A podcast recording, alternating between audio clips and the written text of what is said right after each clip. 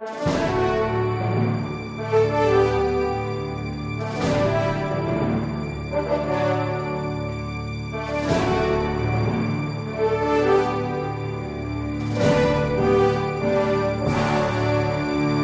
resposta católica de hoje, gostaríamos de responder a pergunta do José Douglas, que quer saber se a Virgem Maria é onipresente. A pergunta do José Douglas é a seguinte: Deus está em todo lugar, sabe de tudo e tem todo o poder, pois é Deus. E a Virgem Maria, para atender todos os pedidos, teria de estar em todos os lugares? E os santos? E os anjos? E Satanás? Bom, aqui são duas coisas é, bem diferentes. Vamos diferenciar a atuação dos santos e da Virgem Maria e a atuação dos anjos, não é? Por quê? Porque os anjos, na realidade, eles não estão ligados a nenhum lugar, é evidente, não é? Porque o anjo não tem corpo. Se ele não tem corpo, ele não pode estar em lugares. Então, como é que eu posso dizer que um lugar está infestado, não é? por Satanás? Como é que eu posso pedir para o anjo da guarda me acompanhar? Bom, a presença dos anjos em lugares se explica a partir do fato de que eles concentram a sua atuação em alguns lugares. Então, veja só, quando uma pessoa é atacada pelo demônio através de uma tentação, o demônio está concentrando não é, a sua atenção espiritual naquela pessoa. Ele não é onipotente, ele não é onipresente, ele não está em todos os lugares. Então, isso significa que ele tem um poder limitado. Ele aplica o seu poder ali. Então, você pode dizer que aqui existem 100 demônios, por exemplo, porque eu tenho 100 demônios aplicando o seu poder espiritual, a sua é, realidade espiritual ali. Por quê? Porque eles não são onipresentes. A mesma coisa os anjos da guarda.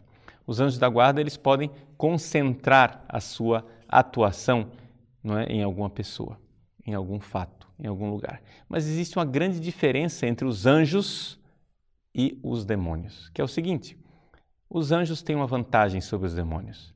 Eles viram Deus. Os demônios nunca viram Deus. Isso quer dizer que os anjos têm acesso também à vontade de Deus e ao conhecimento das coisas de Deus, coisa que nós sabemos o demônio não tem. O demônio ele não sabe exatamente qual é o plano de Deus e é por isso que ele perde sempre, né? porque ele está às escuras, ele está às apalpadelas, enquanto os anjos recebem informações diretas de Deus. Então eles têm uma vantagem sobre os demônios. Muito bem. Colocado de lado a atuação dos anjos e dos demônios, como é que atuam os santos? Bom, os santos, eles atuam no céu, em Deus. Ou seja, eles fazem parte da igreja celeste e triunfante na glória do céu. E na glória do céu eles não estão ociosos. Na glória do céu, eles também aplicam todo o seu ser, toda a sua vontade para realizar coisas boas. E aqui o que eles podem fazer é interceder por nós. Eles podem rezar por nós. Mas você vai dizer, mas padre, espera lá. E Deus? Deus não sabe do que eu preciso? Deus não sabe quais são as minhas necessidades? Para que é que um santo precisa ficar pedindo as coisas para Deus? Ora, meu irmão, com esta sua objeção, você derruba completamente a necessidade da oração não somente dos santos no céu, mas a sua oração. Porque se Deus já sabe, para que você vai rezar? Se Deus já sabe, para que, que nós vamos pedir aqui na terra? Não é verdade? E, no entanto, nosso Senhor Jesus Cristo nos ensinou a pedir. Então, a primeira atitude nossa é de obediência, de humildade diante de Deus, de entender o seguinte: nosso Senhor nos ensinou a rezar, Ele nos ensinou a pedir. Nós não sabemos exatamente por que é que nós devemos pedir, nós não sabemos exatamente, é um grande mistério. A oração é um grande mistério, sendo Deus amor e misericórdia infinitas, como é possível que eu precise ainda pedir alguma coisa? Claro que existem explicações para isso. Santo Agostinho, por exemplo, né, na sua carta à proba, ele coloca muito concretamente que nós fazemos as nossas orações porque nós precisamos alargar o nosso desejo para receber a graça de Deus que virá. Né? Então, Deus já quer nos dar a graça. Só que a oração seria como mais ou menos você que vai à feira, né? Antigamente as pessoas levavam à feira um saco e quando iam compravam alguma coisa precisavam alargar as bordas daquele saco para que coubesse aquilo que ele estava comprando. Então, muito bem. Ali também, a oração seria isso: alargar as bordas do nosso coração para receber a graça de Deus. Essa é explicação que nos dá Santo Agostinho. Mas isso é uma explicação teológica. O fato dogmático, o fato de fé é que nós precisamos rezar e nós não sabemos exatamente por que é que nós precisamos rezar. É um grande mistério.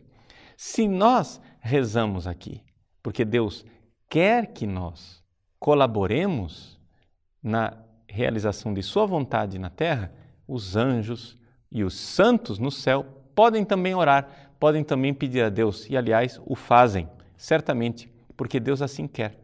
Porque Deus poderia fazer tudo independente de nós, mas na Sua graça e na Sua glória, Ele quer fazer as coisas através também da nossa ação. Nós somos cooperadores da graça de Deus. Então, os santos, eles têm também as suas missões. E chegamos finalmente, então, ao coração da sua pergunta, Zé Douglas, que é a Virgem Maria. Como é possível, então, que a Virgem Maria ouça todas as nossas orações? Ela é onisciente? Não é possível, né? Porque veja só, devotos de Santo Antônio há muitos no mundo, mas devotos à Virgem Maria, todos os católicos são devotos. Então você tem aí um bilhão de pessoas falando com a Virgem Maria. Como é possível a Virgem Maria ouvir a oração de um bilhão de pessoas? Primeiro, vamos recordar que a Virgem Maria não é um santo entre os vários santos. Ela tem uma missão especialíssima na ordem da graça. Ela foi encarregada por Deus, não porque ela quis, mas por graça de Deus. Ela foi encarregada por Deus para gerar o Filho de Deus. Ela deu seu consentimento. Nisso é que entrou a vontade dela. Ela assentiu, ela disse sim à vontade de Deus.